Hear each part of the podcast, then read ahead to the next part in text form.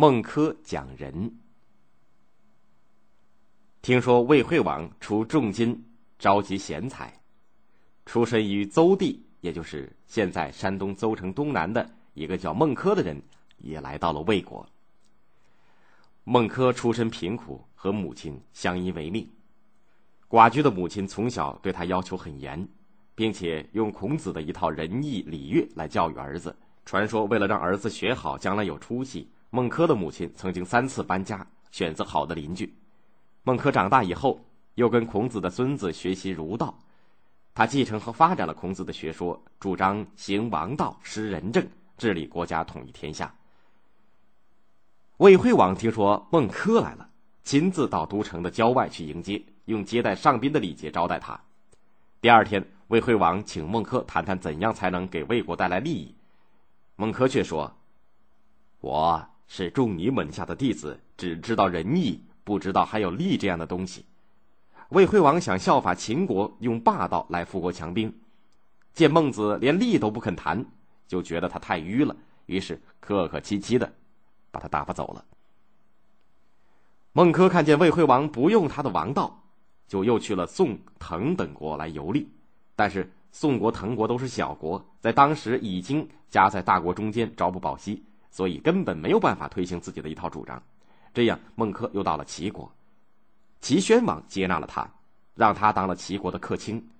有一天，齐宣王召孟轲去谈政治，宣王说：“以前齐桓公、晋文公称霸的事儿，您跟我谈的好吗？”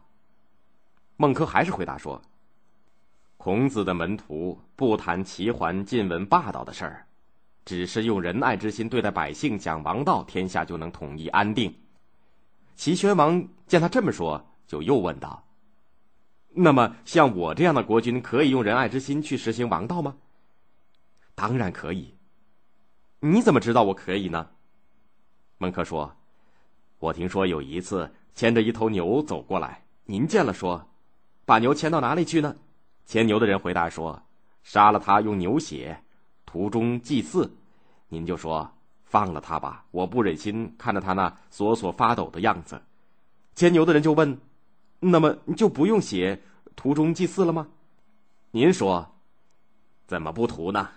用一头羊来代替他吧。不知道有没有这样的事儿呢？”是的，有这件事儿。齐宣王回答说。